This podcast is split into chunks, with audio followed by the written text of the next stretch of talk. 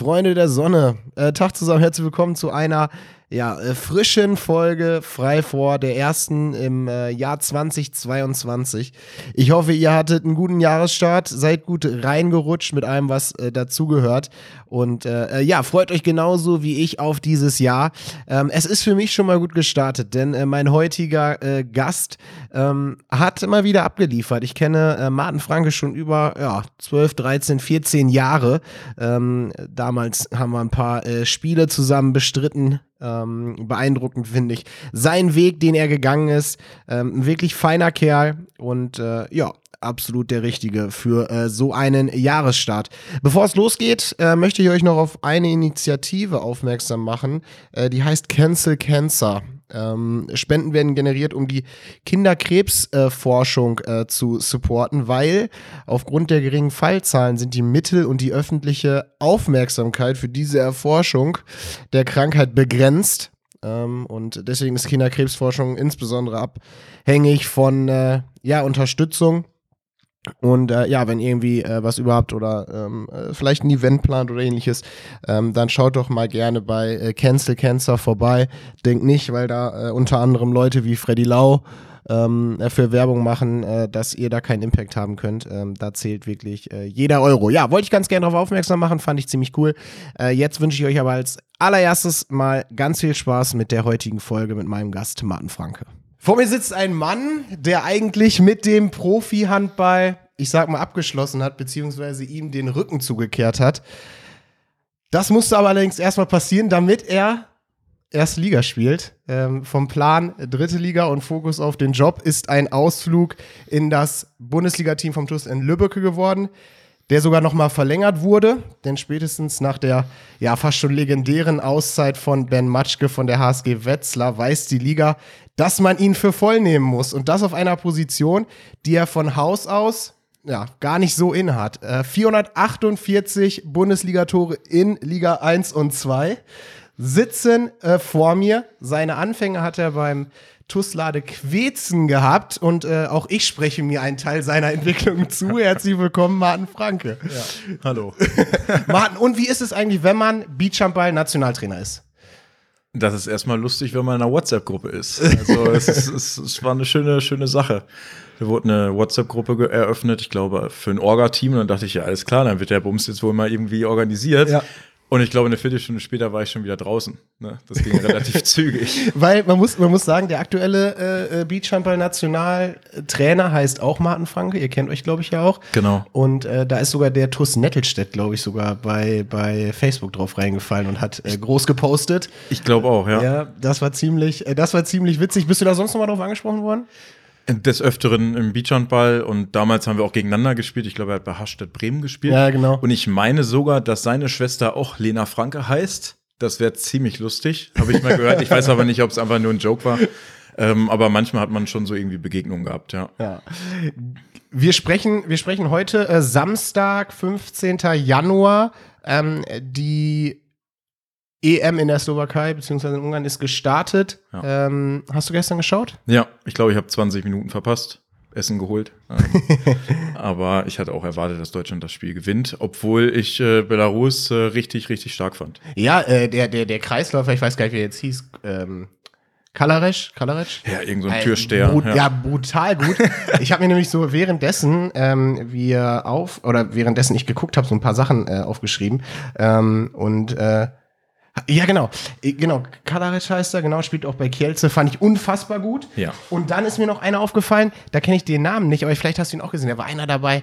Meine Güte, war der hässlich, ey. der Abwehrspieler, Nummer 25. Ja, genau. Ja, oh. habe ich auch gesehen. Und ich habe eben noch bei ähm, äh, Bock auf Handball reingehört und da machte, glaube ich, Jari vom HSV also hier mit äh, Finn Ole Martins, kennst du ich ja, auch. Ja, ne? äh, liebe Grüße, soll ich auch schöne Grüße bestellen. Oh, ähm, hatte, äh, hatte gesagt, er sieht aus wie Sebastian Deißler und das fand ich ziemlich ähm, Wer sind deine Favoriten im Turnier? Leider Frankreich. Aber ich glaube, dass Dänemark einfach so eine Turniermannschaft ist und ähm, die einfach mega viel Spaß haben bei so einem Turnier. Ich glaube, in Dänemark gibt es einfach keine schlechte Laune. Nee. Und ähm, dass dieses Team einfach, also ich halte es einfach für überragend. Also ich glaube, Dänemark oder Frankreich wird eine große Rolle spielen. Wünschen würde ich mir übrigens Schweden. Ja, ja. Karlsbogart. Ja. Schon super. Also äh, äh, würde ich mich äh, sehr, sehr drüber freuen. Ähm, vor allem, weil die auch letztes Jahr, es gab ja so viele Turniere. Ich weiß gar nicht, war es Olympia oder war es die Weltmeisterschaft im Finale verloren haben gegen Dänemark? Es kann sein, ja. Ich habe keine Ahnung. Auf jeden Fall war es so für mich, ich weiß nicht, wie es dir geht. Es sind, also, ich musste mich dieses Jahr etwas zwingen, mich auf dieses Turnier zu freuen. Weil Ja. es so viel gibt. Ja. Weißt du, also es gab Olympia dieses Jahr, es gab die Weltmeisterschaft dieses Jahr und direkt im Ansch also im, zu Beginn 2022 äh, folgt die nächste EM. Deswegen, aber jetzt bin ich drin und äh, Ja. gestern einen holprigen Start gesehen. Wer ist dir bei Deutschland positiv aufgefallen? Naja, sieht man ja bei Instagram, ne? Kai Heffner. Nein, also was mich auch echt erfreut, ist äh, Christoph Steinert, ähm, Ja. der das in der, Arbe in der Abwehr wirklich überragend macht und vorne tatsächlich auf rechts außen erstmal spielt. Das hat natürlich taktische Gründe, aber der macht es wirklich richtig, richtig gut. Ja, finde ich auch. Finde ich auch sehr stark gewesen. Äh, kommt äh, schwierig rein, glaube ich, ne? Verursachen Ja. sie, also hinten muss er erst, kriegt, glaube ich, sofort die gelbe Karte und verursachten sie einen Meter, aber ähm, ansonsten äh, fand ich, hat er sich immer mehr reingekämpft. Ja. Äh, äh, gutes Spiel gewesen. Aber naja, äh, wir wollen nicht über die äh, deutsche Handballnationalmannschaft äh, zu viel sprechen, ähm, äh, sondern über dich. Wenn ich dich heute fragen würde, in welcher Mannschaft spielst du? Was wäre deine Antwort? In zwei. also einmal bei ja, Lit Trap Germania oder Lit 1912 und ähm, einmal ja beim TuS in Lübbecke zurzeit, ne? Wie ist es, wie, wie ist das dazu gekommen? Weil du wolltest ja eigentlich, also äh, long story short, ähm, du hast, wir werden gleich noch auf deine ganzen Stationen kommen, aber Ja. eigentlich war ja die Idee, Mensch, ich konzentriere mich irgendwie auf, auf Job, Studium äh, Mhm. und spiele bei Lit ähm, leistungsorientierten Handball, aber halt nicht mehr so, dass ich auf einem Profilevel arbeiten muss. Ähm, wie ist es dann dazu gekommen, dass der TUS auf einmal auf dich aufmerksam geworden ist? Ja, durch die Verletzung von Dominik Ebner, die wirklich sehr, sehr gravierend war. Gegen GWD war es, glaube ich, sogar. Ich glaube, ganz am Anfang. Ähm, und dadurch, dass Florian Baumgärtner auch ausgefallen sind. Ich war im Urlaub auf, auf Sylt und äh, auf einmal klingelte das Telefon. Und Rolf hatte mich zwar schon mal zwei Wochen vorher angefragt, ob das irgendwie gehen würde, ob ich mir das vorstellen könnte und ob er überhaupt mal mit meinem Spielerberater sprechen könnte. Ich sagte, ja, Spielerberater kannst du gerne mal machen, aber ich brauche wirklich ein bisschen Bedenkzeit, weil der Job halt auch echt viel Zeit mit einnimmt und ich auch keine Extrawurst mehr haben möchte, was wir halt vorher immer genießen konnten. Und habe ich mir das überlegt, musste natürlich auch mit meiner Verlobten ein bisschen sprechen. Die hat gesagt, du mach das, das war immer dein Traum. Und ähm, da muss ich mich natürlich auch bei Lit bedanken, dass die auch gesagt haben, ja, okay, du darfst es machen. Mm, Und dann ging es relativ schnell. Dann war, glaube ich, Donnerstag schon das Spiel in Wetzlar. Sonntags war ich äh, aus dem Urlaub wieder da, montags beim Training. Ja, und dann bin ich irgendwie äh, nach Wetzlar mitgefahren. Inwiefern äh, Extrawürste? Hast du sonst auch immer schon mal Extrawürste bez bezüglich deines Jobs irgendwie erfahren müssen? Oder, oder, Ja. oder ist das eine Erfahrung, wenn man in so einer Mannschaft ist und da ist jemand, der kriegt dann dauernd irgendwelche Extrawürste, dass es dann irgendwie. Ja, es wird dann wahrscheinlich, also ich habe das nicht mitbekommen, aber wenn ich jetzt sagen würde, ja, ich muss meine Stunden auf der Arbeit reduzieren oder so, glaube ich nicht, dass es so von den Kollegen gut gesehen ist. Ach so, ja, okay. Ne, so meine ich das. Und früher auch in der Schule durftest du halt schon freitags irgendwie, musstest man nicht in die Schule, bist du zu irgendwelchen Lehrgängen gefahren. Ähm, da hat's halt auch immer schon irgendwie eine Extrawurst gekriegt. Und das wollte ich auf keinen Fall, weil der Job mir auch viel zu wichtig ist dafür. Ach so, du wolltest keine Extrawürste auf der Arbeit. Genau. Ah, okay. Alles Ja. klar. Alles klar. Hast du davor, also äh, du bist jetzt sozusagen äh, gestartet mit deinem Wechsel zu Lit, ne? Ja, genau. Genau, okay. Ähm, wenn ich, wenn ich ähm, mir das erste Spiel gegen Wetzlar vorstelle und ähm, ich habe ja eben äh, in meinem äh, fulminanten Markus Lanz Intro, ähm, äh, dass ich äh, hier immer vor, äh, vorlese, muss ich ehrlicherweise gestehen, und gucke immer weg, damit die Leute denken, ich würde es nicht ablesen. Aber ähm, äh, äh, da, da, das Spiel gegen Wetzlar war ja schon, war ja schon sehr, sehr interessant, weil ähm, ich sag mal so, du hast bei Lit natürlich eine andere Verantwortung äh, auf halb rechts dann, als vielleicht in den anderen. Du hast auch immer schon ein bisschen halb rechts manchmal gespielt, weil du halt sehr wurfgewaltig bist. In- in aber dass du so konsequent auf halb rechts spielst, habe ich so noch nicht gesehen. Und dann, das, normalerweise ist es ja so, wenn man ein guter halb rechter ist, in der dritten Liga oder so, dass man dann in der ersten Liga eigentlich auf rechts außen irgendwie zum Zug kommt. Aber Ja. nein, äh, sofort auf halb rechts und äh, dann in Wetzlar ins kalte Wasser geschmissen. Ähm, wie war das? Für mich war es wirklich sehr entspannt. Also ich habe mir einfach keine Platte gemacht. Und mir ging es einfach auch gesundheitlich einfach total schlecht. die Tage vorher, ich musste echt mich zum Training schleppen, weil ich echt dachte, ich habe echt eine Grippe oder so. Wurde natürlich negativ getestet, war alles gut. Ähm, aber dadurch habe ich mir gar nicht so richtig so irgendwie einen Kopf machen können. Also man kam dann rein und man dachte, ja gut, entweder das funktioniert oder funktioniert nicht. Man ist jetzt ja nicht mehr so jung und denkt sich, wow, ich darf auf keinen Fall daneben werfen. Ne? Und das dieses Gefühl war dann nach dem ersten Wurf, dachte ich, oh, okay, es hat funktioniert. Dann darauf wieder und ja, dann kamen auch ein, zwei doofe Aktionen, wo man dann einfach ein bisschen zu heiß wurde.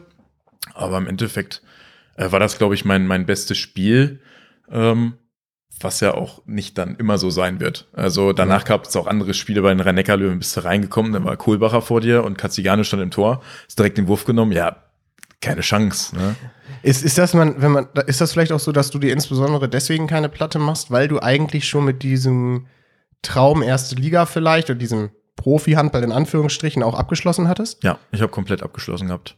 Also ich habe ja den Schritt wirklich so abgewogen, dass, hey, ich möchte jetzt arbeiten gehen, ich möchte meine Bachelorarbeit schreiben und endlich Fuß fassen, möchte nicht immer irgendwie 60.000 Kilometer im Jahr pendeln. Hm, da hat die Corona-Zeit auch einfach total viel zu beigetragen. Ähm, nur du machst dir, wenn du dir einfach, wenn du schon abgeschlossen hast, was du eben sagtest, machst du dir wirklich einfach keinen Kopf mehr und das spielt dir natürlich total eine Karten. Mhm. Ja, ich habe hab hier so ein paar Statistiken angeguckt ähm, im ersten Spiel. Äh, härtesten Wurf des Spiels, 130 km/h. So mal zum Vergleich, der härteste Wurf dieses Jahr, Simiewicz von äh, Leipzig mit 139. Ja. ich habe hier ein paar gute Statistiken. Also, ja, ähm, habe ich mir noch nie angeschaut. Da kommt, da kommt ein bisschen was, da kommt ein bisschen was aus, aus dem Ärmel. Ähm, ich hatte eben noch mal eine andere Zahl. 448 Bundesligatore. Was bedeutet dir so eine Zahl? Ja, ähm, ist natürlich schön, hatte ich auch gar nicht so richtig irgendwie auf der Platte. Ja, das war natürlich auch ein paar Jahre, ne? Ja. Man muss dann halt noch das Jahr, wo ich verletzt war oder schwer verletzt war, halt noch abziehen. Und ähm, ich glaube, die, die Jahre in dem Stetten, die zweieinhalb, waren halt ausschlaggebend für diese Zahl. Wobei ich halt auch viele Jungs kenne, die, die lachen über die Tore. Ne? Also die haben das Doppelte oder das Dreifache geworfen. Ähm, deswegen ist ja jetzt auch kein besonderer Schnitt na gut, aber wenn man sagt, okay, du hast man, bis 25, sag ich mal, zweite Liga gespielt, also konstant zweite Liga 25, du bist ja, ja so mein Jahrgang, ne? 95, ja, ne? Genau. Ähm, so, dann sind da noch fünf Jahre, sag ich mal, wo man ja normalerweise vielleicht sogar noch spielen kann auf dem ja. Niveau, bis du 30, 32, 33 und man mal rechnet den Schnitt hoch, bist du auch bei 1000 bis du 30, 31 bist. Ja. Und das ist ja schon irgendwie, das ist ja schon irgendwie eine, eine, eine krasse Zahl, wenn man überlegt, oder wenn ich mir so überlege, dass wir vor keine Ahnung, 15, naja, 10 Jahren, 15, 12, 13 Jahren, äh, zusammen äh, bei, bei, bei Werner Eisser mit Arne Kemper, ja. äh, äh, Julian Knickmeier, äh, Specki, Jan Gladisch, nicht Stimmt. zu vergessen, Stimmt. Felix Ludwig, ich weiß gar nicht, wer noch dabei war, äh, dass wir zusammen in der Kampfhalle jeden Montag trainiert haben. Ja. Das finde ich krass, also wenn man sich das so überlegt. Ja, die Jahre gingen halt auch sauschnell vorbei, ne? Klar ist das dann cool mit diesen Toren und und und. Und man hätte auch noch länger spielen können und alle haben gesagt, ey, wie kannst du denn jetzt schon aufhören? Und jetzt im Nachhinein sagen sie, ey, das ist ja alles super gelaufen mit dem mhm. Job. Also ich habe genau diese Nische abgepasst und Corona hat mir tatsächlich in der Zeit auch geholfen, dass ich gemerkt habe, hey, ich bin jetzt zu Hause über einen längeren Zeitraum und mir gefällt es wirklich gut. Mhm. Ähm, auch die ganzen Jungs von früher mit den Ladern und man ist wieder mehr so im Game zu Hause. Mhm. Und ja, da kam halt diese Entscheidung. Aber vorher haben halt ganz viele gesagt, das kannst du noch nicht machen. Und ich hatte echt viele Gespräche auch mit Heiko Breuer, der wirklich einer meiner engsten Vertrauten äh, geworden ist, der immer sagt, ja, willst du dir nochmal überlegen und ne? Mhm. Ähm, aber ich glaube, es war alles richtig so. Das ist immer geil, glaube ich, wenn man sowas sagen kann. Ne? Also ja. wenn man äh, sehr selbstzufrieden, ohne jetzt arrogant zu sein, das ist überhaupt nicht das, was ich meine, aber mit so, zufrieden nein. mit den Entscheidungen zu sein, ja. ne? ähm, äh, das ist immer äh, extrem wichtig. Gab es noch äh, Angebote nach, äh, als du äh, gesagt hast, dass du in Hamm aufhörst? Mm, ja, erstmal wollte ich ja in Hamm bleiben. Ja. Ähm, hab gesagt, wenn das und das halt alles passt, das passte aber nicht so zusammen und dann sind wir auch im Guten auseinandergegangen. Ähm, hab dann aber auch direkt gesagt, entweder Hamm ähm, oder gar nichts Zwischendurch stand tatsächlich der Tussen Lübbecke mal im Raum, weil es noch nicht klar war, ob Peter Strohsack verlängert. Mhm. Das hat sich aber sehr schnell äh, zerschlagen und habe ich halt direkt gesagt, so, äh, ich trete den Job an und gehe zu Lit.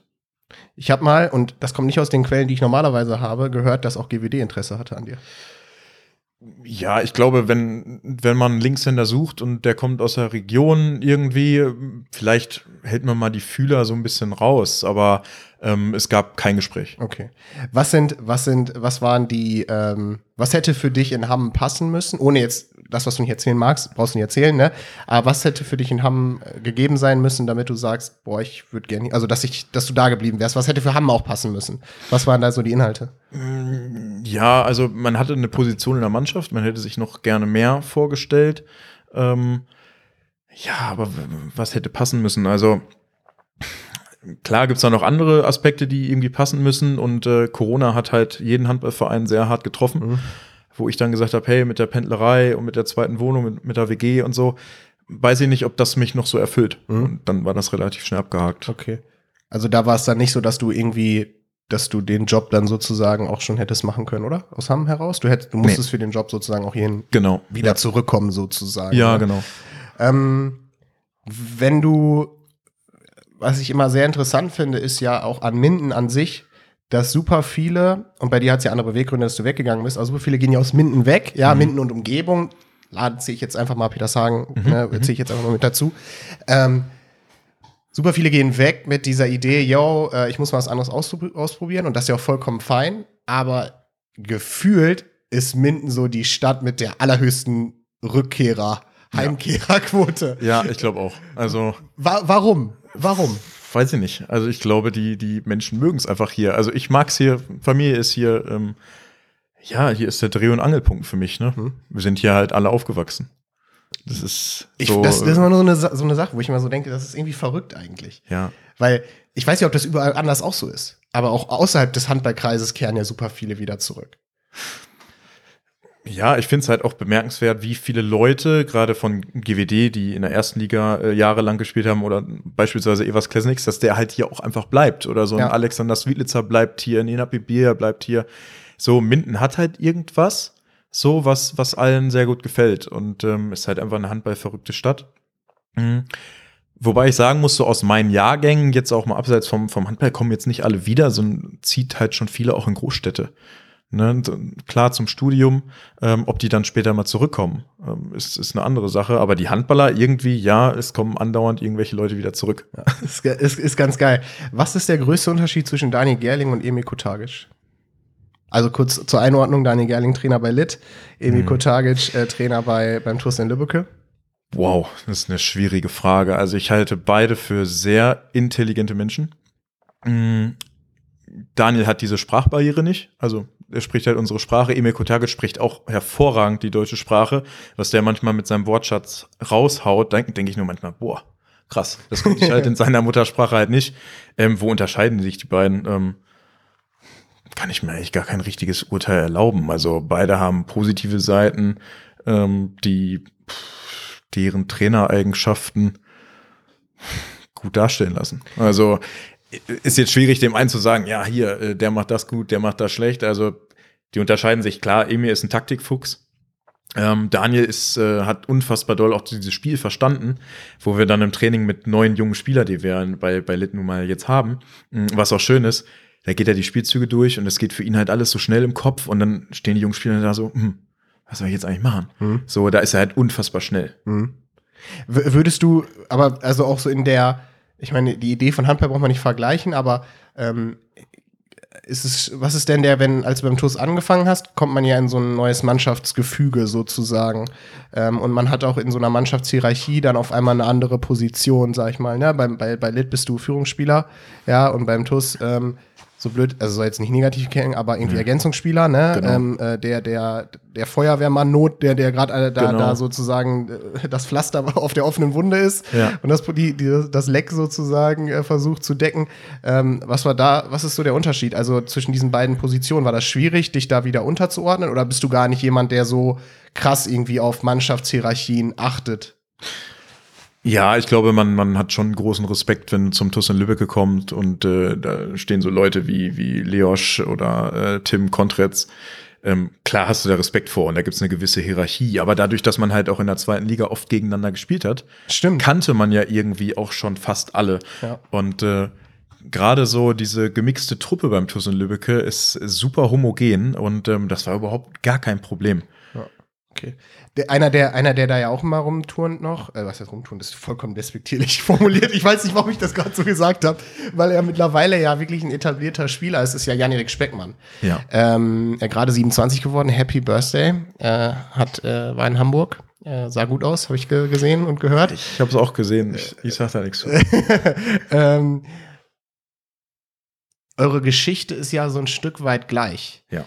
Weil man muss ja sagen, und wir, wir verlassen hier wirklich jede Zeithorizonte und äh, zeitlichen Ablauf, der Sinn macht, aber beide äh, Jahrgang 95 geboren, Genau. ähm, beide mehr oder minder bei GWD in, im Schatten von größeren Spielern gewesen, so nenne ich es jetzt einfach mal. Ja. Bei dir war es äh, Artyom, äh, Ja. ähm, der, der im Prinzip ja dann als ja, äh, Spieler mit, mit Bundesliga-Vertrag, glaube ich, ähm, ja auch immer so eine gewisse Extrawurst hatte. Ähm, und äh, bei Specki war es ja dann so, ich weiß gar nicht, wer davor, wer hat denn die ganze Zeit auf links außen gespielt? Hösel. Hösel, Max Hösel. Ja. Ja, okay, aber er kam Hast auf jeden Fall nicht dran vorbei. Genau, ne? Er ja. kam nicht dran vorbei. Ähm, bei Max natürlich auch in der Mannschaft auch da auch wieder Hierarchie. Er war wirklich einer der Führungsspieler, der diese Mannschaft Kommt auch auf Halbdecken, ne? ja, Also, genau, genau. Und dann äh, äh, weiß ich noch, dass ja in dem Jahr ähm, Specki auch zum Beispiel zu Eintracht Oberlübbe muss, musste, durfte Ja. und da mit Julian zusammen gespielt hat. Genau. Äh, und ähm, ja, keine Ahnung, das Ganze ist vielleicht zehn, naja, fünf, sechs, sieben, acht Jahre her, Ja, Würde ich acht, sagen. neun, ja. acht, neun Jahre her. Und auf einmal trefft ihr euch in der, in der, in der ersten Liga wieder. Habt ihr da mal drüber gesprochen? Nee, gar nicht. Aber äh, gut, ich kenne Specki halt schon ewig, ne? Wir sind äh, zusammen sogar konfirmiert worden in Lade.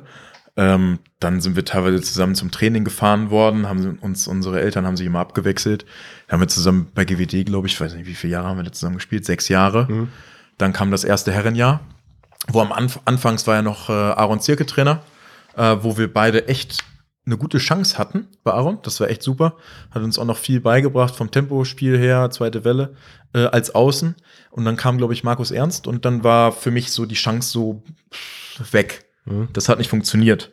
Und ähm, das kann man auch offen ehrlich sagen. Manchmal passt es, manchmal passt es nicht. Und ja, jetzt spielen wir wieder zusammen. Das ist so wie vorher. Also ich finde, Specki hat sich unfassbar entwickelt. Überleg mal, hat er auch Oberliga dann in Nordhemmern gespielt. Auf einmal hat sich, glaube ich, wer hat sich verletzt? Rehmer. damals? Tim Rehmer hat sich verletzt. Zack, stand er da. Und ich glaube, Specki hat sich zum richtig guten Außen entwickelt. Also wäre so cool gegen Ja. Kiel, den sie Meter reinwirft. Ähm, Absolut. Eier, ne? Und mittlerweile ja auch, und das ist ja auch irgendwie immer, finde ich, eine. Natürlich ist Skrublin der bessere Außen. Finde ich persönlich. Ne? Ähm, so, die gleiche, ja doch, gleiche Seite. ja, Du hast gerade so skeptisch geguckt. Ich dachte, Ach so, so, nein. sag ich jetzt irgendwas? Für mich ist Skoblin der bessere Außen. Ähm, nur ich finde, bei Specki ist ja halt auch so eine, das Potenzial da, ich weiß nicht, wie du das siehst, auch so, so ein, so, so ein Local Hero irgendwie zu werden. Weißt du, so einer, der, der von hier kommt, Total. der ja auch einem Verein eine unheimliche Identifikation gibt. Ja, der hockt immer mit äh, äh, bei, bei Lit, äh, guckt da die Spiele, ähm, ist da ja mit, ihr seid ja da auch über Ecken und irgendwie verwandt. Ach so, ja. Äh, ähm, brauchen wir gar nicht so ins Detail gehen. Aber äh, das finde ich immer sehr, das finde ich, das hat so eine andere Wichtigkeit. Also neben dem Sportlichen hat das auch, finde ich, eine, eine, eine dolle Brisanz. Und von daher sehr interessant, dass ähm, ihr euch jetzt auch mit dieser Geschichte äh, da wieder trefft. Du hast eben gerade Aaron Zierke an, äh, angesprochen, mit dem habe ich ähm, auch äh, im Vorfeld ähm, äh, zu dir äh, telefoniert tatsächlich gestern. Und äh, interessanterweise, er hat jetzt nicht gesagt, oh, ich habe die Jungs so, so und so geprägt, sondern ich habe dann gefragt, ey Mensch, was, wie war eure Geschichte so? Und er hat genau das mit dem Tempospiel auch angesprochen. Ja. Das, Das- war, ja, das war, und wir waren halt noch, ja, man war halt mega jung, man hatte super viel PS in den Beinen und man hat sich gar keine Gedanken gemacht, irgendwie auf irgendeine Abwehr drauf zu rennen, ähm, nachher schnell Mitte. Und tatsächlich habe ich das sogar mitgenommen damals nach Schwartau. Ja. Ähm, und habe dadurch unfassbar viele äh, Zwei-Minuten-Strafen rausgeholt. Mir natürlich auch sau wehgetan dann in der zweiten Liga. Ähm, aber das war wirklich so ein, ja, weiß ich nicht, wie so ein cooles Ding einfach, was Aaron, uns- Aaron uns mitgegeben hat, so auf dem Weg. Und witzig, dass er genau das gleiche sagt, aber das habe ich halt auch so, so behalten. als du, äh, wenn man das Ganze jetzt mal so ein bisschen aufrollt, dann ist es ja so, äh, du hast bei GWD gespielt, warst so ein bisschen im Schatten, ich sag das jetzt einfach mal so, im Schatten Ja. von Artyom, Ja, ja. ähm, den du ja interessanterweise dann äh, in Emstetten ersetzt hast nach anderthalb Ja, zwei, drei Jahren. ja, das war echt doof. Ähm, und äh, ähm, äh, dann kam ja irgendwie diese Option, äh, Schwartau hat, brauchte einen Rechtsaußen Genau. und hat sich in Minden umgeguckt. Ja, Specki und Julian sind zu Eintracht Oberlübbe und du durftest zu Schwartau in eine zweite Liga. Äh, nimm uns mal mit, wie, wie war das? Ja, also es war eigentlich ganz witzig. Ich war damals sogar beim äh, Probetraining vom TuS in Lübbecke. Da hat noch Dirk, Dirk Beuchler Trainer gemacht. Und dann sagt er zu mir nach dem Training, ja, Martin, du, erste Liga, das, das reicht einfach noch nicht und es reicht nicht. Und zwei Tage später war ich im AS in Minden im Fitnessstudio. Ich weiß, glaube ich, war es sogar mit Specki, ich weiß nicht. Und dann rief mich auf einmal ähm, der Manager von VfL Bad Schwartau an und ich kannte diesen Verein nicht. Mhm. Ich wusste gar nicht, dass es den Verein gibt, obwohl der ja total bekannt ist. Ja, paar Tage später hatten die halt ein Spiel. War ich eingeladen, brauchte aber einen Fahrer, der mit mir dahin fährt, weil alleine da jetzt hin und so hatte ich keinen Bock drauf. Mit Eltern wollte es halt auch nicht hinfahren. Ja. Ich Heiko Breuer angerufen aus Lave. Der noch so völlig fertig, irgendwie vom Vortag. ja, alles klar, ich fahr mit und so. Und äh, ihm schmeckte das Bier, glaube ich, gar nicht, das erste. Und als wir danach, dann nach dem Spiel in der Loge oben waren mit dem Geschäftsführer, hat er doch noch ein, zwei Bierchen getrunken und alles war wieder super. Und ich glaube, eine Woche später war ich schon im Hotel in, in Schwartau und hatte quasi erst ein Doppelspielrecht. Hm, da musste ich auch ziemlich viel pendeln und wusste ja damals eigentlich noch gar nicht, wenn man es jetzt mal Revue passieren lässt, ob ich da einen Anschlussvertrag bekomme. Das war ja komplett, ja, naiv, mhm. das einfach so zu machen. Ähm, und dann hieß es auf einmal, ja, Martin, wir würden dir einen Dreijahresvertrag anbieten. Dann habe ich gesagt, ja, okay, das möchte ich machen. Und dann bin ich in meine erste eigene Wohnung äh, gezogen und dann ging das halt los. Ja. Was hast du in, also wie schwer war es, also es läuft ja super, es hat sich ja super schnell alles entwickelt, ja. ne? Ähm, das heißt, Entscheidungen müssen auch schnell getroffen werden. Ähm, ja. Und dann auf einmal stelle ich mir dich jetzt vor, du sitzt in Bad Schwartau in deiner eigenen Wohnung, ähm, bist, keine Ahnung, hast jetzt dann zwei, drei Monate gespielt und wohnst dann da auch fix. Das heißt, es wird nicht mehr so viel gependelt wie zuvor. Ähm, wie, wie einfach hast du dir das gemacht, dann so Freunde und Family und so ähm, hinter dir zu lassen, sag ich mal, für den Moment? Ja, für den Moment hat man das gar nicht so mitbekommen. Also man hatte unfassbar viel Kontakt nach Hause natürlich. Äh, die Eltern waren halt quasi bei jedem Heimspiel, die sind immer äh, hergefahren. Mhm. Und ich hatte dort eine Gastfamilie, wo ich auch eine Zeit lang zuerst gewohnt hatte. Und die haben mir natürlich unfassbar viel Halt gegeben. Und da mhm. bin ich immer noch total dankbar für. Und da drüber, in dem Haus hat Jan Schuld, mein quasi Gastbruder, ja. äh, gewohnt. Und dadurch wurde es halt einfach. Wenn du als Handballer in eine neue Stadt kommst, ähm, hast du ja sofort Anschluss. Du hast direkt immer mit den gleichen Leuten zu tun. Du kennst viele Leute kennen, lernst Sponsoren kennen, gehst irgendwo essen. So. Und das war halt einfach total aufregend. Bis mhm. zum Sommer, wo ich dann gesagt habe, hey, Beachhandball und danach war es halt wirklich eine verdammt schwierige, schwierige Zeit mhm. äh, mit der Verletzung, dann alleine dort vor Ort zu sein. Wir schreiben, wir, wir, wir, wir, wir stellen uns dich vor, du unterschreibst deinen Vertrag, du gehst dann, fährst dann zur Beachhandball EM nach Spanien, Lorette, glaube ich. Ne? Ja, ja. Ähm, und ich habe es mir, das habe ich mir hier ähm, einfach mal, mal aufgeschrieben hier. Wo stand denn das hier?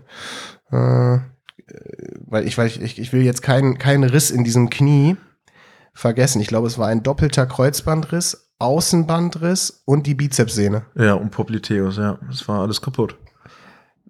Vielleicht, du, du bist zur Beachjumper-Nationalmannschaft nominiert worden, äh, bist ja. hingefahren zur Europameisterschaft. Ich weiß gar nicht, wer war da Trainer? Kai? Äh, ja, und Konrad Banzer ist aber, glaube ich, mitgefahren. Ja. ja. Und äh, ähm, willst blocken und äh, reißt dir dann in dem Moment das Knie, im Knie alles, was man sich praktisch reißen kann. Ja, das war echt toll. Ja. Ähm, wenn du daran zurückdenkst, was kommen da so für Emotionen hoch? Erstmal Ratlosigkeit. Also diese ganze Zeit dann noch vor Ort, ähm, wo Physios gesagt haben, ja, wir schauen mal und es wurde halt auch gerönt in, äh, in äh, Jorette Mar, wo der, kann ich mich noch genau dran erinnern, der, der Arzt sagte, is nothing broken, you can play tomorrow. Er hatte ja auch recht es war ja nichts gebrochen, aber es war halt einfach alles gerissen. Und ich habe halt gemerkt von Tag zu Tag, dass mein Bein einfach schwarz wurde. Weil diese äh, Bizepssehne ist ja unfassbar dick. Und wenn die halt reißt, da fließt ja so viel Blut dann raus, dass ich dann gesagt habe, hey Leute, ich muss hier weg. Ähm, bin dann zurückgeflogen.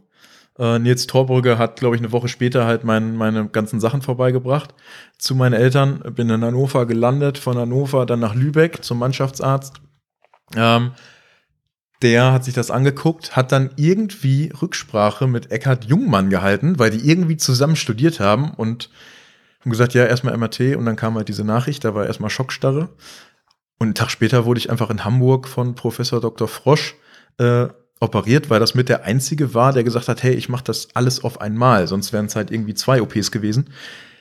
Ja, dann war ich halt schon fertig operiert. Es ging dann sau schnell und irgendwie witzig, dass dann der Eckhard Jungmann da mhm. mit dem Dirk Haupt zusammen studiert haben und dadurch wird da so eine runde Sache und es hat alles gut funktioniert. Jetzt hast du gerade diesen Vertrag unterschrieben gehabt. Äh, das sollte im ersten Moment äh, irgendwie äh, ja auch Sicherheit geben, sag ich mal. Ne? Zumindest äh, äh, hast du erstmal eine, eine gewisse Sicherheit mit diesen drei Jahren, wo du unter Vertrag stehst. Irgendwann kommt ja dann BG und diese ganzen, diese Ja. ganzen Schoten. Ähm, aber wie schwierig ist das dann, vor allem wenn du in Schwartau alleine hockst und hast so eine, hast so eine Verletzung, weil zum Beispiel ähm, hier äh, Max Staats im letzten Podcast erzählt, auch Kreuzbandriss, hatte hier Familie Ja. Richtenhain, seine ganzen Freunde um sich rum, wo es Ja. natürlich dann extrem einfach ist. Ne? Ja.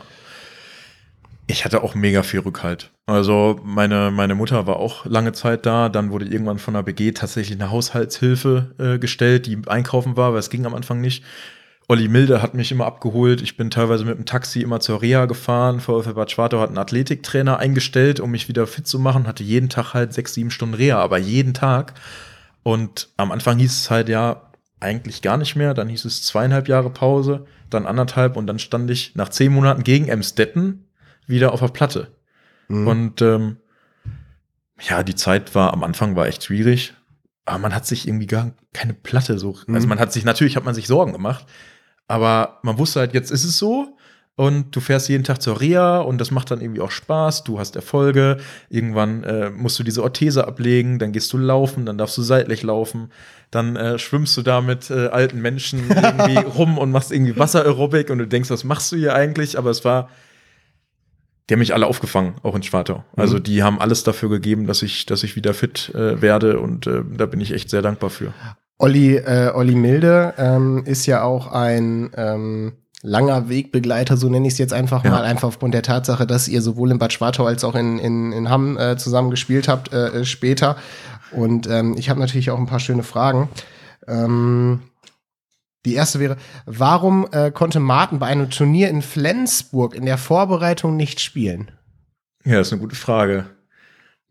Da war ich ja, jetzt kann ich es ja erzählen. Also jetzt bin ich ja eigentlich kein Profi mehr. Nee. Wir waren äh, tatsächlich auf einer ziemlich coolen Party einen Abend vorher mit dem Co-Trainer von Schwartau. der jetzt auch kein Co-Trainer mehr ist. Das hat aber damit nichts zu tun, sondern weil er auch mal Trainer dann in Altenholz wurde und so und selber seine Karriere machen wollte. Ja, und dann bin ich da einfach brutal umgeknickt. Irgendwie ziemlich früh morgens. Und dann war, glaube ich, nach Flensburg war das. Flensburg. Achso, Flensburg Äh, sogar. War dann Abfahrt und ich merkte schon, scheiße, mein Fuß ist so unfassbar dick, was soll ich jetzt machen? Habe ich halt dann zum Coach gesagt, hier, ich bin gerade umgeknickt irgendwie, da ist irgendwas kaputt, das, ich kann nicht spielen. und er guckte mich schon an und dachte schon, ja, alles klar, gut. Habe ich mich zwar noch umgezogen, habe noch versucht, mich aufzuwärmen, weil man als junger Spieler auch denkt, du kannst ja nicht sagen, du kannst nicht spielen, aber eigentlich kannst du nicht spielen. Ja. War so ein Hin und Her und man hat sich nicht getraut. Aber im Endeffekt konnte ich nicht spielen, weil ich mir halt alle Außenbänder gerissen habe. äh, nachts, ja. Hatte das, hat, war das auch die Definition von bestrafen? Äh, nein.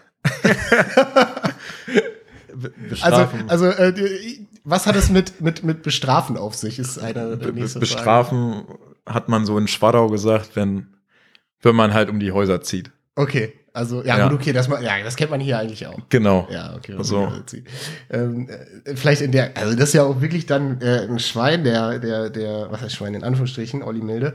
Ich, Ja, das ist- das Ed- ist schon ein Schwein. Ed, Ed. Olli, ich habe hier einen äh, leicht erröteten Martin Franke vor mir sitzen. Ähm, äh, eine habe ich noch. Äh, warum kam Marseille, der eigentlich bei dir schlafen sollte, nicht bei dir ins Haus? Weil ich selber den Schlüssel verloren hatte.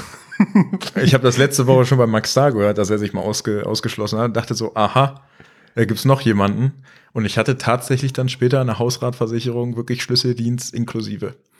Ich habe aber meinen Schlüssel verloren. Bist du, bist du ein Vergesslicher? Also so ein, so ein, Nee, so ein eigentlich gar nicht. Also ich verliere eigentlich keinen Schlüssel, kein Handy, kein Portemonnaie.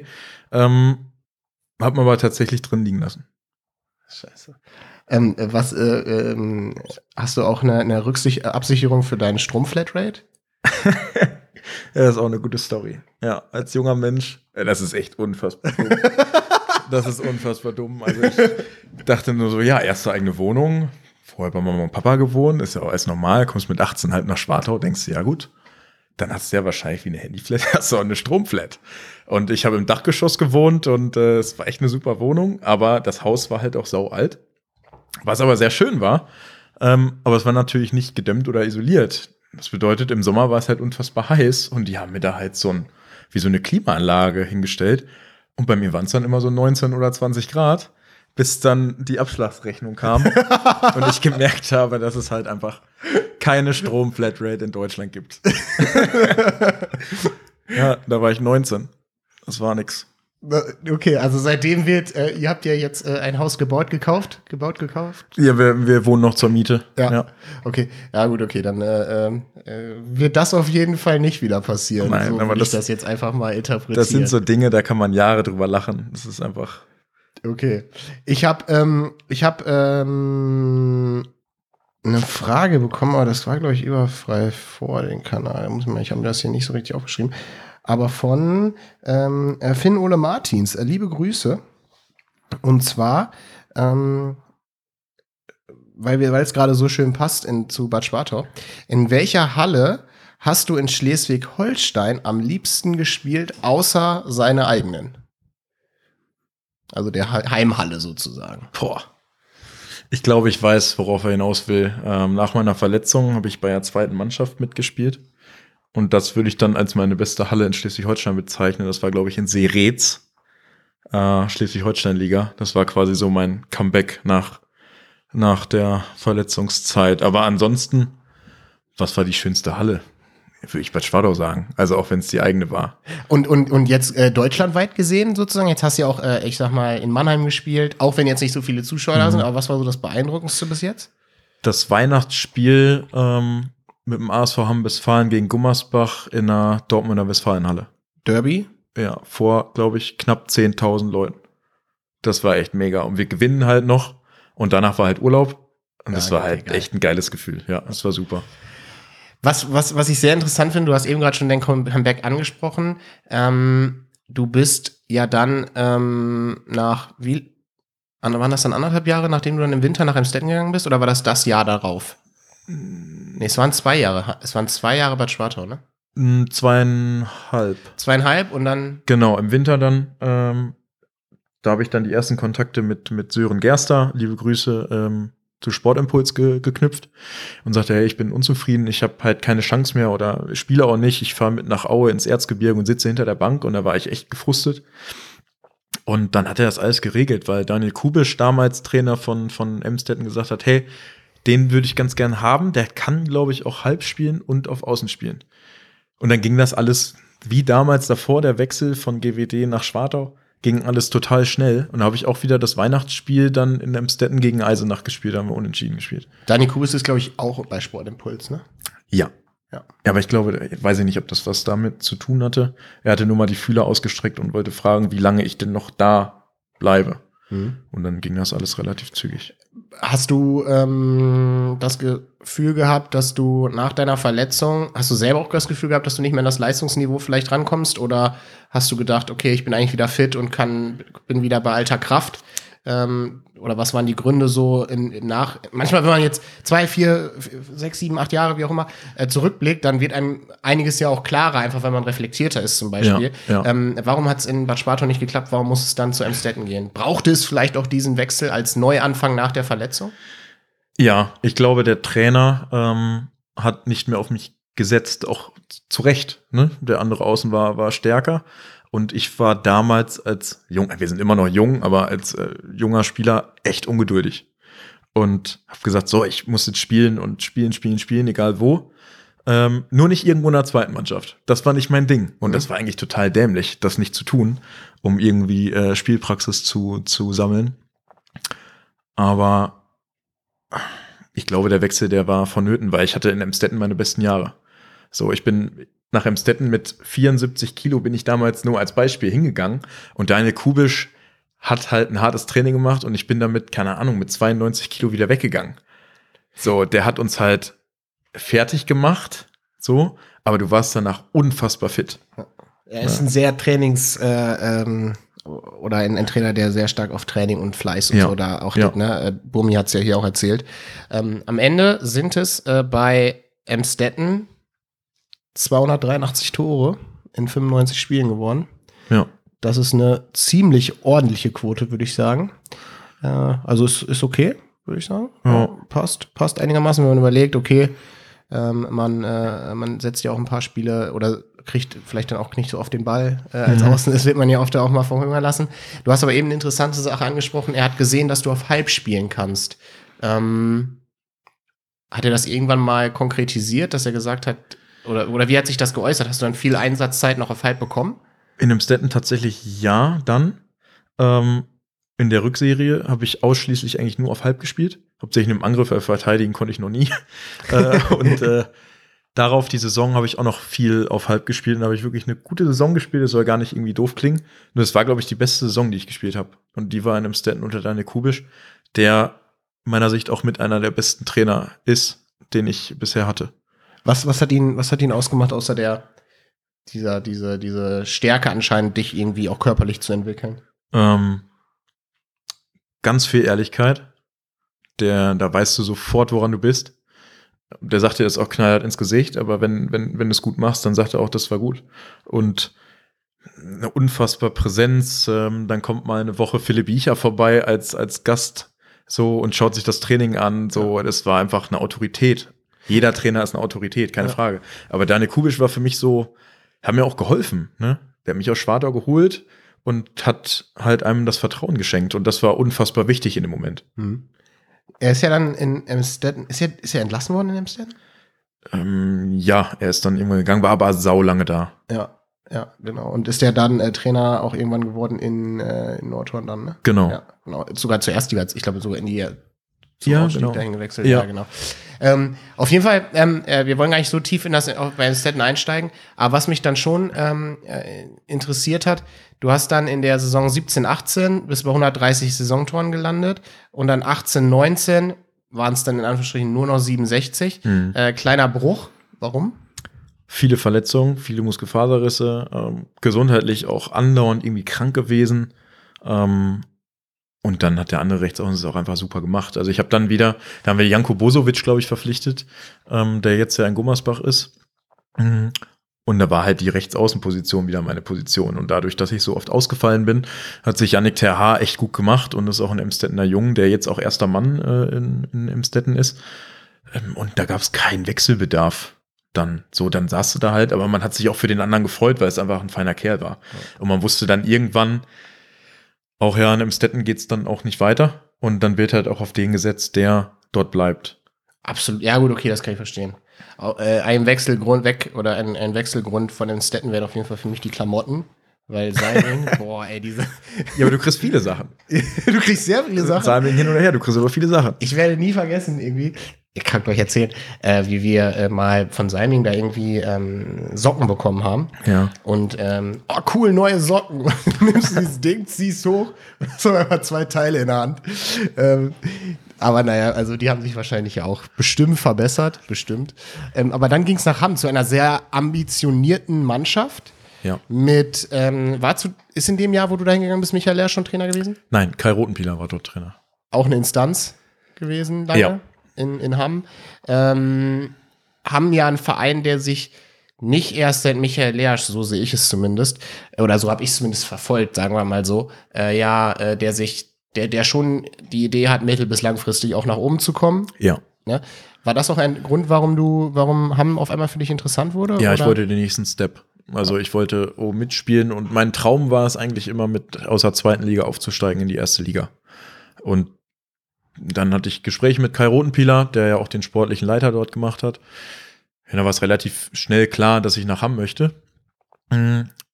Und ja, bis zur Winterpause, wo das Spiel Gummersbach äh, war, vor diesen 10.000 Zuschauern oder ein bisschen weniger, hat es echt gut funktioniert. Und danach ähm, gab es das Trainingslager und danach haben wir nicht mehr so performt. Ich weiß auch nicht, was da los war. Ähm, und dann relativ kurzfristig wurde dann Kai Rotenpieler entlassen nach einer Ära. Also ich weiß gar nicht, wie lange der, ja, der da war. war. Der war x Jahre da. Also, 20 Jahre. Ja. Ähm, ja, und da hatten wir unseren Kapitän als Trainer, Jakob Schwabe, ähm, der aber dann kein Spiel mehr als Trainer machen musste, weil dann Corona kam, dann war es halt vorbei. Mhm. Ne? Deswegen ungeschlagener Trainer in der zweiten Liga, Jakob, Jakob Schwabe. Ähm, ich habe ähm, ein, mit einem, dem du ja auch äh, ähm, zusammengespielt hast dann und wo es so ein kleines Wiedersehen gab, war ja Sören Südmeier und ähm, ich habe von Sören eine Sprachaufnahme. Ja, grüß dich, Frankie. Ich habe natürlich auch gehört, dass du heute zu Gast bei Lenny im Podcast bist. Ja, wir hatten ja zwei sehr schöne Jahre zusammen in Hamm, bis du mich dann letztes Jahr im Sommer wieder allein gelassen hast hier. Jetzt äh, vermisse ich es natürlich sehr mit dir, die A2 hoch und runter zu fahren, wenn wir dann nach Trainingseinheiten oder, oder Spielen ähm, zusammen nach Hause gefahren sind. Dann hat es mir auch immer eine sehr große Freude bereitet, den, den Umweg bis nach Raderhorst zu fahren, um dich dann noch äh, nach Hause zu bringen. Da warst du dann ja auch immer sehr glücklich, wenn du wieder zu Hause warst. Ja, jetzt bin ich wieder etwas schneller zu Hause. Liegt, denke ich mal, vor allem auch daran, dass ich jetzt nicht mehr so an deinen Heißhungerattacken leiden muss. Wir mussten ja dann doch des Öfteren mal noch in Hamm-Üntrop an der Goldenen Möwe halten. Äh, ja, dass du dir noch ein bisschen Proviant für die Fahrten immer noch mitnehmen konntest. Ja, ich freue mich, die Folge zu hören. Äh, bleibt gesund. Bis bald. Grüße. Sören Südmeier. Wie darf ich mir eure Autofahrten vorstellen? Anstrengend. also, es gab Momente, wo Südi, glaube ich, gesagt hat, boah, Mann, jetzt halt deinen Mund. also, sei einfach ruhig. Er ist morgens relativ müde und ich bin halt morgens relativ wach. Ja, da gab es so ein, zwei Diskussionen auf Fahrten. Nee, es war super. Also es war mega gut. Das hat sich so nach den ersten ein, zwei, drei Monaten entwickelt, dass man sagte, hey, man kann ja irgendwie mal zusammenfahren.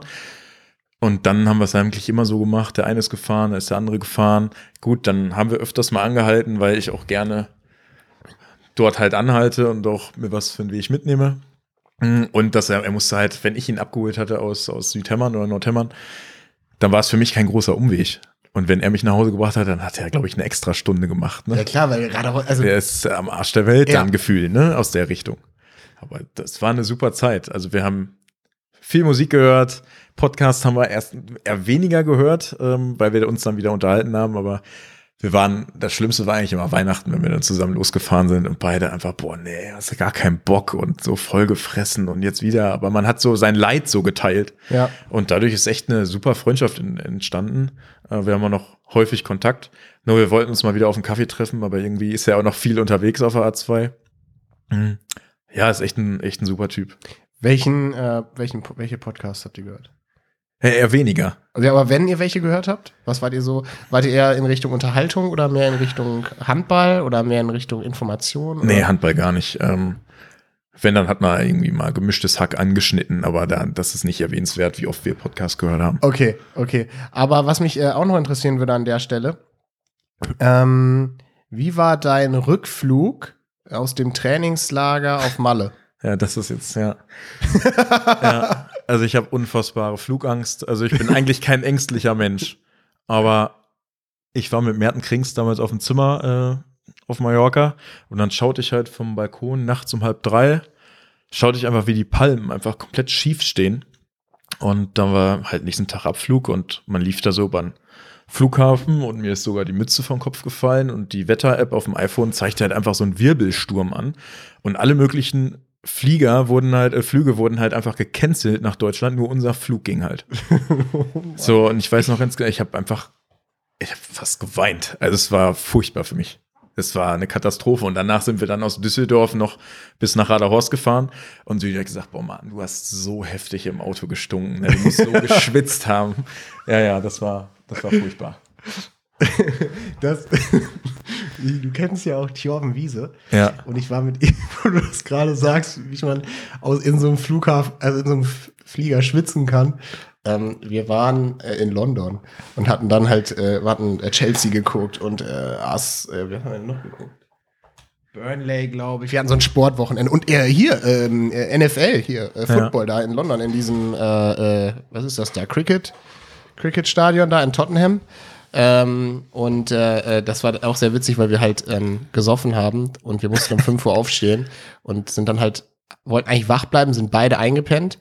Ja, und haben bei so einem Junkie und so einem Drogenbaron in, in, in London irgendwo in der Innenstadt gewohnt. Und ich weiß noch so zu 100 Prozent, ja, wie, wie wir dann wach geworden sind und so, fuck, der Flieger. Ne? Wir hatten halt beide keine Kohle, so, ne? Ja. Also wir es wäre unmöglich gewesen, jetzt einen Flug. Man hätte zu Hause anrufen müssen, bucht uns Flüge, weil wir kommen nicht zurück. Ja. Ja, und dann äh, sind wir da äh, mit Vollsprint und äh, Taxi und einem Scheiß zu diesem Flughafen und sind dann wirklich, haben es noch ins, in den Flieger geschafft, aber sahen halt beide aus so, als wenn wir gerade auf, aufgestanden wären. Also Jogginghose, T-Shirt, ja, und Thorven hat ja eine sehr laute Stimme so, ne? Ja. Und, und gab dann im Flieger zum Besten, dass er sich auch noch nicht die Zähne geputzt hätte oder so ein Scheiß. Das war auf jeden Fall ziemlich, das war ziemlich witzig. ähm, ich, wenn, jetzt, jetzt hast du eben gesagt, also haben Lit haben wir ja au- aufgenommen, du hast gesagt, Heimat, ich bin wieder, ich bin wieder zu Hause. Ähm, du hast ähm, mit solchen Menschen auch wie, wie Heiko Breuer wieder äh, äh, vermehrt äh, Kontakt. Und deswegen äh, ist es natürlich logisch, dass er ähm, äh, sich das nicht nehmen lässt, hier auch noch mal eine Sprachaufnahme dazulassen.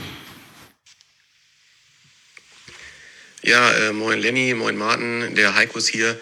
Ich habe da gleich zwei Fragen an den äh, Martin. Zum einen verfolge ich halt schon sehr lange seinen, seinen Weg auch in der, beim Beachhandball. Und da würde mich mal interessieren, wie er das geschafft hat, wirklich Beachhandball-Nationalspieler zu werden. Äh, da gehört sicherlich ja auch viel Training dazu. Und ähm, ja, vielleicht ja auch einen Tipp an viele junge Hörer von dir, die auch gerne mal Beachhandball-Nationalspieler werden wollen, was man da beachten muss und was für ihn so ja, die, die wichtigsten Erfahrungen beim Beachhandball waren, um ihn da dahin zu bringen. Ähm, Fände ich, fänd ich mal interessant zu hören, wie man, wie man das schafft.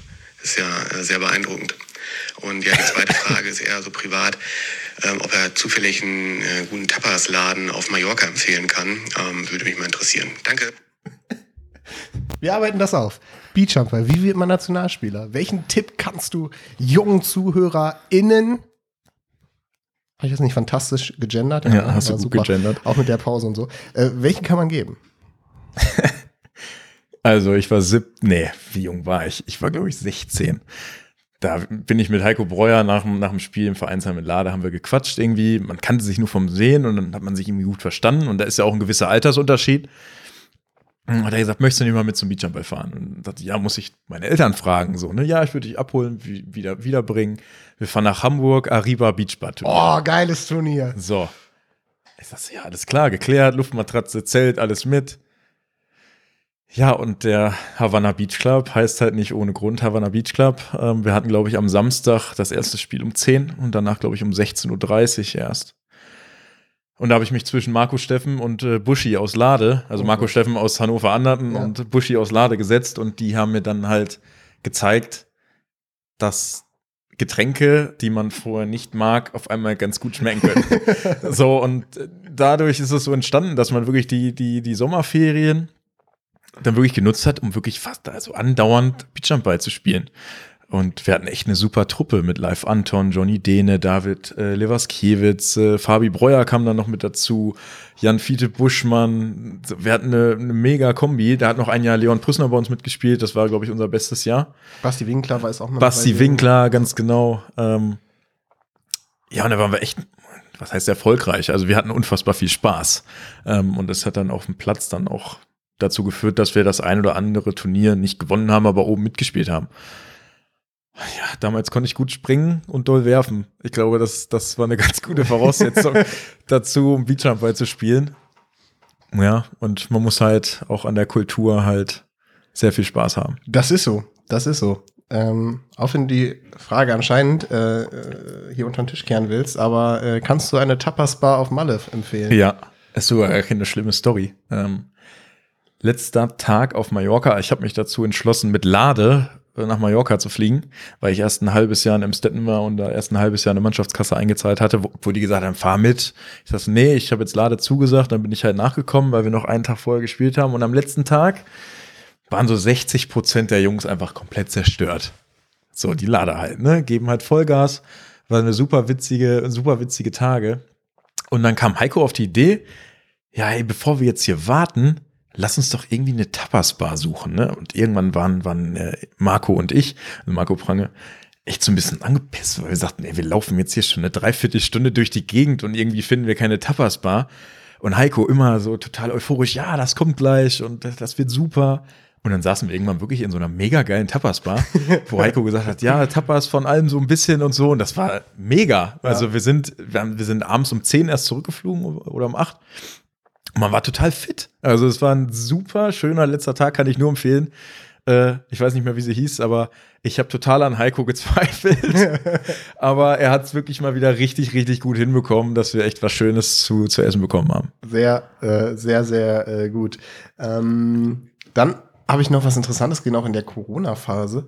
Äh, wie kläglich du gegen Aaron Zierke bei diesem äh, Lade äh, Stay Together at Home, kläglich, wie kläglich du gescheitert bist beim, was war das nochmal, Klopapier stapeln? Nee, das habe ich ja gewonnen. Klopapier habe ich Das ist, glaube ich, noch nicht ausdiskutiert. Nee, das diskutieren wir auch nicht aus. Es gab Regeln, an die wurde sich nicht gehalten und deswegen ging der Punkt an mich. Nein, Aaron hat das gut gemacht. Es war ein mega lustiger Nachmittag. Ähm, war auch cool, so in der Corona-Zeit sowas mal machen zu können. Irgendwie so ein bisschen ein paar Spielchen zu machen für einen guten Zweck, ja auch, ne? Und ich glaube, wir hatten unfassbar viel Spaß und die Leute beim Gucken hatten auch mega viel Spaß. Ich habe ich hab auch mitgemacht. Ich habe auch mitgemacht. Bin mit Abstand letzter geworden, weil ich irgendwann ausgeschieden bin. Äh, hier, äh, einfach äh, nicht weil es langweilig war, sondern ich unfassbar müde war und habe dann irgendwann nicht mehr mitgemacht äh, Ja. und habe ja dann eigentlich mit Ko- Kopi das ja zusammen gemacht, aber ähm, dann irgendwann ausgeschieden. Was haben wir noch? Ich habe, äh, wir kommen mal hier so ein bisschen schon zu diesen letzten äh, ähm, äh, Fan, äh, Fanfragen sozusagen. Ähm, was haben wir denn hier noch? Äh, Hinweis zur Mannschaftsfahrt war mit Tackeln. Hä? Kennst du Tackeln? Ach, Tackle meinst du? Tackeln. Ja. Oh, ist das peinlich. Ja, äh, kommt wahrscheinlich von Marco Prange die Frage. genau. So, Der ähm, einen sehr kreativen Instagram-Namen hat. Ja. Lassen wir mal dahingestellt. Also, es war, glaube ich, auch der letzte Tag. Da sind wir drauf gekommen, uns halt einen Volleyball zu kaufen. Und haben halt diesen Volleyball Menschen zugeworfen im Wasser. Und die sind dann hochgesprungen und dann hat der eine halt von hinten die Leute halt umgetackelt. so, das war aber auch alles okay. Also, da gab es keinen Ärger oder so. Es fanden alle ziemlich witzig. Ist nichts passiert. Ähm, mit, äh, vielleicht ist das ja dann auch äh, im Prinzip diese eine ominöse Fahrt. Mit wem hattest du deine schönste Mannschaftsfahrt und wohin ging diese? Das wird wahrscheinlich Mallorca gewesen sein. Ja, war Mallorca, ja. Calaratiado oder Ballermann? Ballermann. W- Bist du eher Typ Ballermann oder, also wenn es Ich nach war noch nie in geht? Kalaratjana. Ich auch nicht. Nee. Ich auch nicht. Ich auch nicht. Ähm, vielleicht dieses Jahr. Ähm, hättest du gedacht, dass du nach der Hammenzeit noch mal ganz oben in der ersten Liga spielen wirst? Wahrscheinlich nicht. Nein. Nee, Ist also das eigentlich gar nicht. Ist das eigentlich irgendwie so? Du, wir haben ja am Anfang schon drüber gesprochen, aber um jetzt sozusagen es auch zuzumachen, ähm, ist es eigentlich irgendwie surreal? Oder also denkt man sich so diese diese jetzt habe ich ich wollte unbedingt immer irgendwie ja noch mal den Schritt. Du hast gesagt, dein größter Traum wäre irgendwie ein Aufstieg von der zweiten in der ersten Liga gewesen. Ähm, und dann will man sicherlich ja auch noch mehr. Das Träume entwickeln sich ja auch irgendwann Mhm. ähm, oder man relativiert sie irgendwie. Ähm, ist das, ist das krass so surreal für dich? Also, oder nimmst du es so, wie es ist? Was heißt surreal? Also, ja, also man hat sich damit gar nicht auseinandergesetzt. Also, es ging so schnell, dass man sich gar keinen Kopf darüber gemacht hat. Man hat eher die Sachen so drumherum geklärt. So, ich muss mit meinem, mit meinem Chef sprechen, der ein großer Handball-Sympathisant ist ähm, und sagt, ja, komm, mach das, wir kriegen das hin. Ähm, dann muss man zu Hause ein, zwei Sachen klären, dann, ja, du planst einfach dann die Woche im Voraus, was, was steht jetzt an? Und eigentlich bist du gerade aus dem Urlaub gekommen und jetzt ist man so voll drin. Hm? Also im Endeffekt ist es genau wie vorher auch, nur du hast, dass du halt nebenher noch komplett arbeiten musst. Ja. Deswegen klar, ist ein bisschen surreal und man freut sich immer noch darüber. Mm, Aber es ist auch teilweise echt anstrengend. Also ist schon viel. Es ist echt viel. Ja, ich kann es mir, ich kann's mir, ich kann's mir äh, äh, äh, sehr gut vorstellen.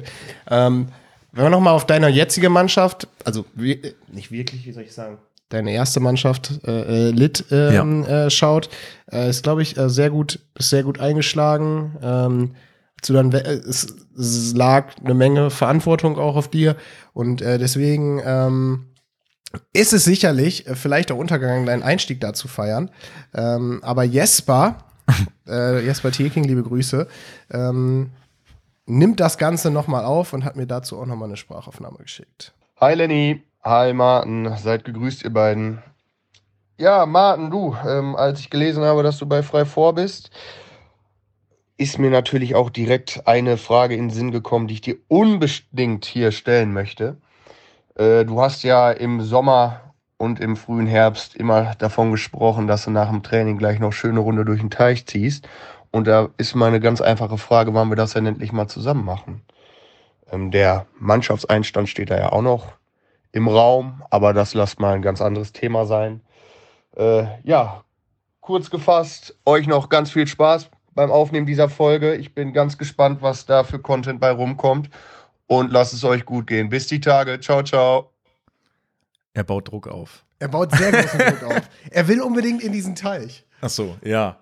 Und, ja, und er will den. Einstand. Machen, machen wir im Sommer beides zusammen. Ja, kommt der, ein, der versprochene Einstand kommt noch? Ja, muss ich ja. Also möchte ich auch. Also was heißt, ich muss, aber es gehört dazu. Also bisher gab es halt nie irgendwelche Daten, die irgendwie gepasst haben. Ja, äh, Corona auch ein Thema, ne, wieder. Corona ist ein Thema, klar, man ist halt äh, mit der Mannschaft dann. Aber das kriegen wir sicherlich hin und das ist bestimmt eine ganz witzige Sache. Sehr gut.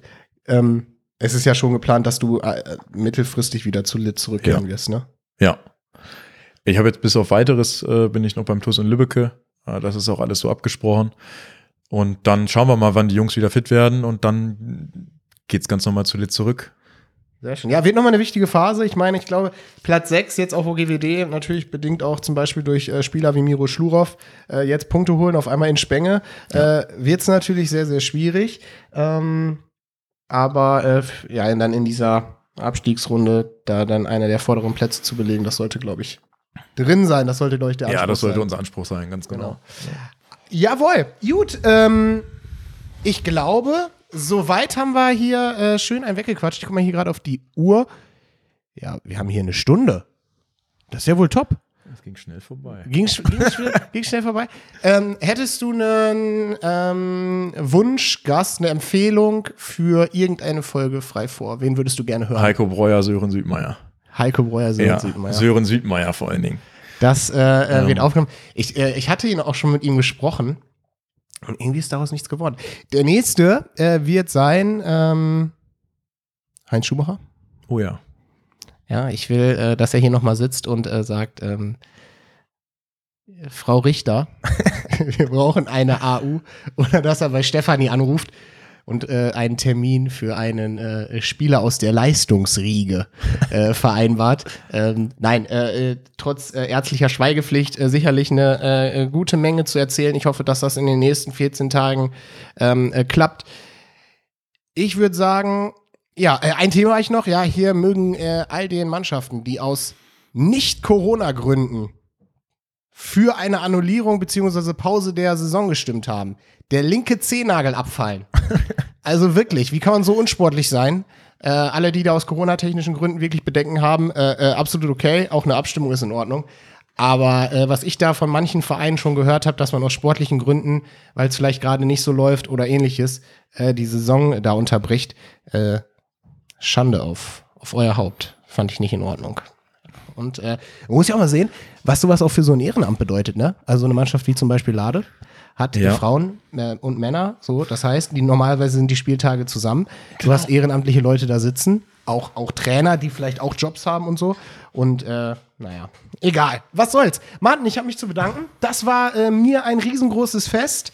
Das war die Folge mit Martin Franke. Herzlichen Dank. Ja, ich habe zu danken. Und wir hören uns dann in 14 äh, Tagen äh, wieder. Bis dahin, äh, bleibt gesund und munter, genießt die äh, Handball-EM. Ähm, ist, glaube ich, eine sehr interessante Mannschaft. Und äh, wir werden natürlich auch den Weg von Martin weiter verfolgen, sei es bei Lit oder beim TuS in Lübbecke. In diesem Sinne, äh, habt eine gute Woche. Bis dann. Ciao, ciao.